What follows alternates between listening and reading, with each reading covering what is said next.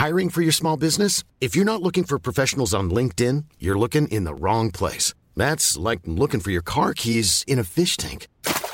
LinkedIn helps you hire professionals you can't find anywhere else, even those who aren't actively searching for a new job but might be open to the perfect role. In a given month, over 70% of LinkedIn users don't even visit other leading job sites. So start looking in the right place. With LinkedIn, you can hire professionals like a professional. Post your free job on linkedin.com slash people today.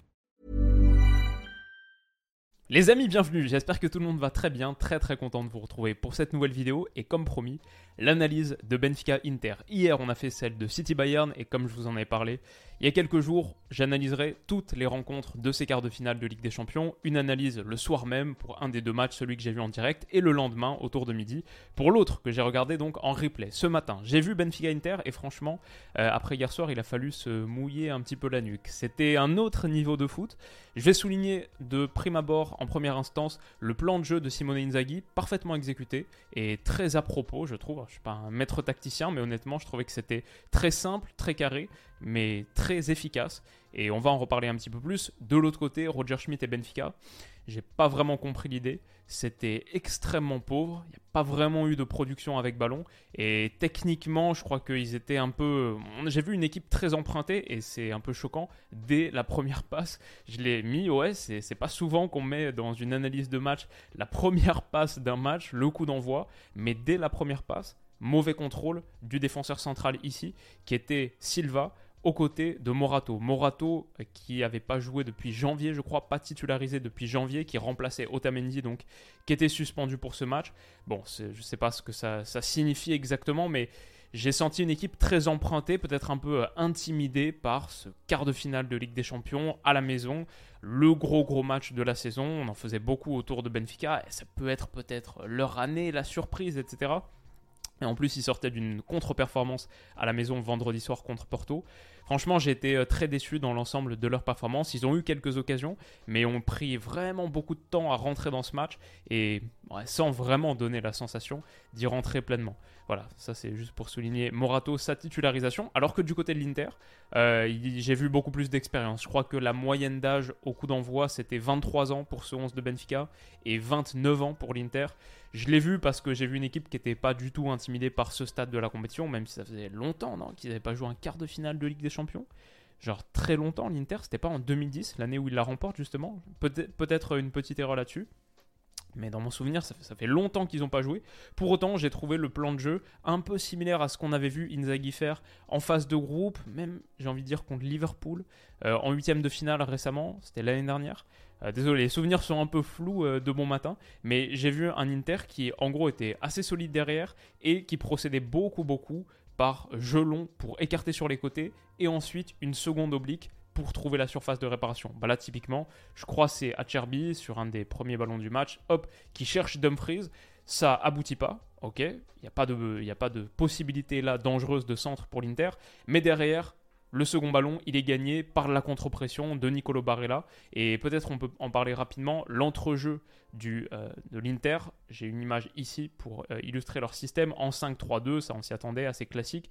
Dzeko associé à Lotaro Martinez, Lukaku était sur le banc mais leur entrejeu, euh, Barella, Mkhitaryan et surtout, surtout Brozovic, qui a fait un énorme match, je trouvais peut-être l'homme du match pour moi sur cette partie.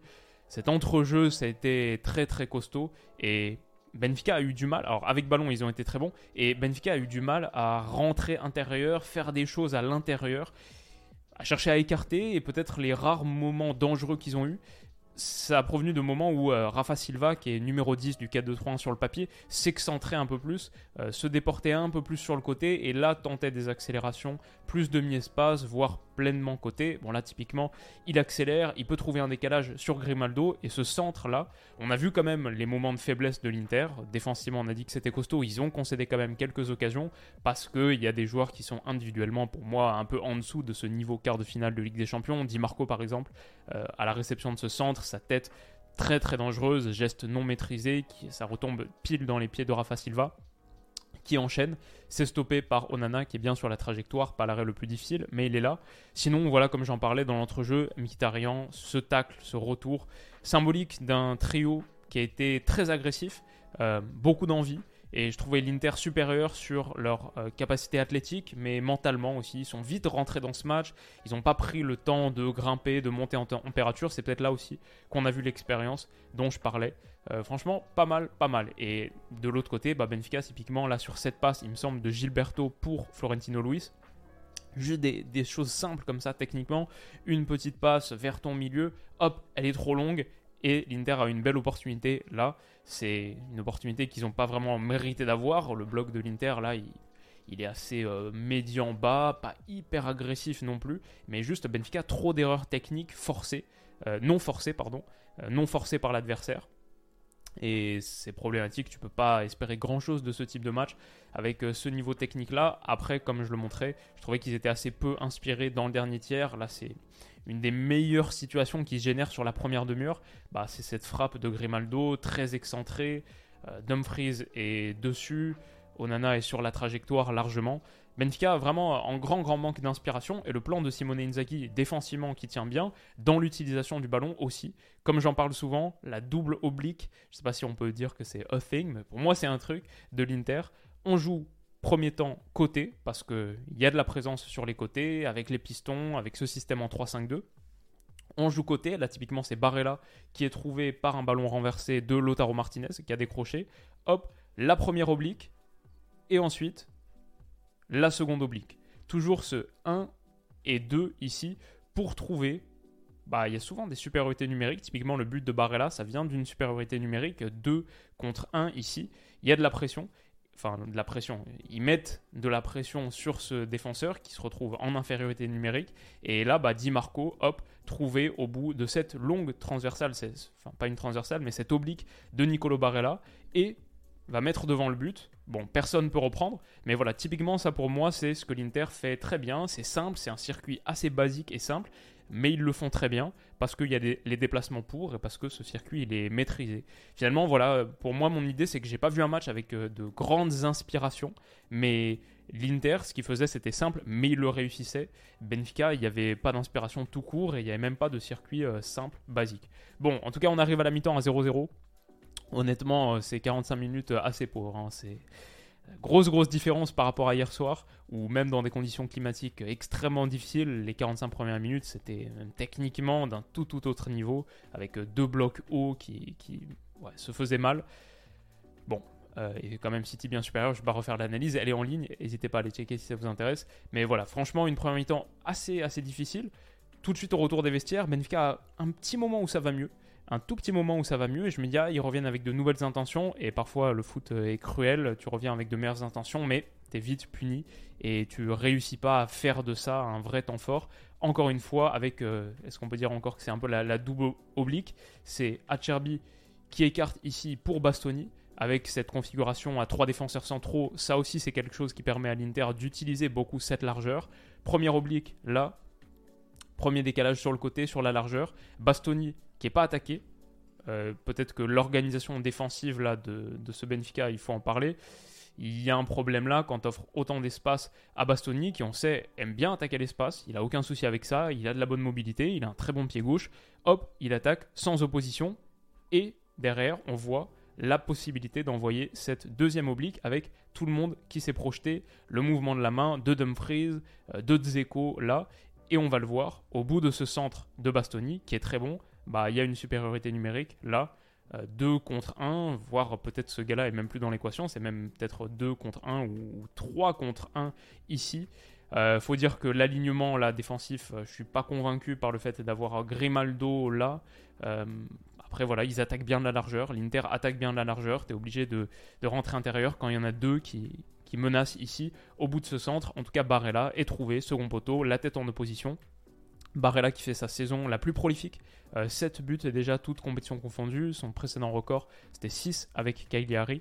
Donc, euh, encore une fois, euh, la projection d'un milieu qui paye et Barella au second poteau qui peut donner l'avantage à l'Inter. Brozovic, il faut en parler. Très très grand match il a fait. Peut-être le meilleur beaucoup de sérénité, beaucoup de contrôle, a permis à l'Inter d'avoir ses renversements de jeu, mais aussi simplement de mettre le pied sur le ballon quand Benfica essaie de mettre un petit peu plus de pression. Là, typiquement, il résiste à la charge. Et derrière, l'Inter, c'est une, belle, une belle petite forme, ça j'aime bien. avec Brozovic au centre de tout, au cœur du jeu. L'Inter qui a la possibilité de se sortir de ça et ensuite bah, d'aller chercher sa largeur, de faire ce qu'ils font de mieux. Ça n'a pas empêché pourtant Benfica de se créer une grosse occasion. Ils ont eu quelques grosses occasions, mais là aussi peut-être euh, le manque de, quelque chose, d'expérience, de il faut tuer, il faut faire mal. C'est les quarts de finale de Ligue des Champions. Quand tu as des opportunités, faut pas les laisser filer, parce que là, Joao Mario, ce qu'il a fait, c'est pas mal. La petite feinte de centre pour, s'ouvrir un espace et ensuite le vrai centre. Mais Grimaldo, là, bah, il faut que ça aille au fond. Il y a l'espace pour. Euh, Dumfries va bien revenir sur le second ballon, mais à la base, je pense on peut dire il est un petit peu euh, passif là. Il laisse Grimaldo passer devant lui. Et ça aurait dû, Benfica aurait dû punir là-dessus. Parce que derrière, si tu punis pas, c'est toi qui te fais punir. Mais sinon, malgré ces quelques occasions, j'ai trouvé une équipe un peu trop euh, timide dans ses choix. Par exemple, ici, est-ce que c'est euh, Gilberto? Ouais, qui s'avance Et pour moi, il y a un vrai ballon à mettre là. Euh, et souvent, ces choix un petit peu plus audacieux, un peu plus osés, parce que c'est vrai que oui, il y a. Est-ce que c'est Joaquin Correa là qui est entré en cours de match, ou alors c'est peut-être encore Lautaro Martinez qui revient sur euh, comment il s'appelle le Norvégien Arsnes, pas facile à prononcer, mais il y a un ballon intérieur à mettre ici. Euh, c'est ça qu'il faut faire. Et derrière, je sais pas s'il est un peu intimidé par ce retour, mais il part plutôt sur le côté, voilà, et s'enferme un peu, là, ça va rien donner. Typiquement, je trouvais que Benfica jouait trop petit bras. Dans ces grands matchs là, je sais que c'est plus facile à, dire qu'à faire, mais il faut se lâcher un peu plus. Et j'ai vu une équipe qui n'était pas capable de se, de se, lâcher, de tenter les passes plus longues, un peu plus audacieuses, un peu plus courageuses. Alors que l'Inter, eux, quand ils avaient la possibilité, aucune hésitation. Là, Barrella, c'est dans la même action. Hein. c'est 20 secondes plus tard. L'Inter récupère et là typiquement le contraste il est saisissant. Barla, bouf, il envoie cet extérieur, plein axe, dangereux. Encore une fois, la première oblique à destination, ouais c'est bien de Joaquin Correa. Et ensuite, euh, il y a la possibilité pour la seconde. Là, je crois que c'est Mkhitaryan, pas sûr qu'il se projette ici il y a la possibilité de faire 7 secondes obliques. C'est pas le choix qui va être privilégié parce que Mkhitaryan se déplace très bien aussi et l'Inter à 0-1 aussi a eu des opportunités de transition offensive, de contre-attaque. Une fois qu'ils prennent l'avantage, ça devient beaucoup beaucoup plus facile pour eux. On l'a vu contre Porto aussi. Et là, très bon ballon donné par Correa pour Mkhitaryan, bel arrêt d'Odysseas, de, de. Mais euh, l'Inter qui a eu de, belles opportunités encore. Brozovic, le contrôle qu'il a exercé sur cet entrejeu, très bon match encore une fois pour le montrer, pour le souligner. Et derrière, encore une fois, hop, on va chercher, on écarte, on va chercher la largeur. Ici, à destination de Bastoni, encore une fois, la seconde oblique, il y a eu, enfin, c'était pas vraiment une oblique tout à l'heure, mais on écarte, on cherche la largeur, et après on va chercher l'autre côté. Ensuite, l'autre largeur, là, et c'est une des plus grosses occasions du match. Bastoni, encore une fois, qui s'est bien décalé, qui s'est bien projeté dans ce demi-espace, et avec sa très bonne patte gauche, il envoie un ballon bien travaillé pour Dumfries, sa tête est repoussée, et même euh, ça va être une action en deux temps, double arrêt, enfin dans ces Vlachodimos c'est ensuite un défenseur central qui repousse, mais Dumfries très menaçant, et ensuite dans la continuité, 17 euh, secondes plus tard, il va adresser ce centre qui va être contré de la main par Joao Mario, ça donne penalty. Un peu sévère le penalty je trouve, parce que c'est dévié la tête par Joao Mario sur son bras, le bras est levé c'est vrai, mais après moi je, connais même plus les règles hein, des penalties là, ça a tellement changé et pour moi, je trouve que ce péno, il est, dur, en tout cas du point de vue de Benfica. Peut-être dans les règles, il est ok. Mais il est dur parce que tu peux pas faire grand-chose. Et puis en plus, il est juste au tout, tout bout de la ligne. Il est vraiment à la frontière de la surface. Donc euh, voilà, ça fait un penalty. C'est dur pour Joao Mario aussi quand on connaît son histoire avec l'Inter, etc. En tout cas, il est transformé par Romelu Lukaku qui est entré en cours de match. Ça fait 2-0.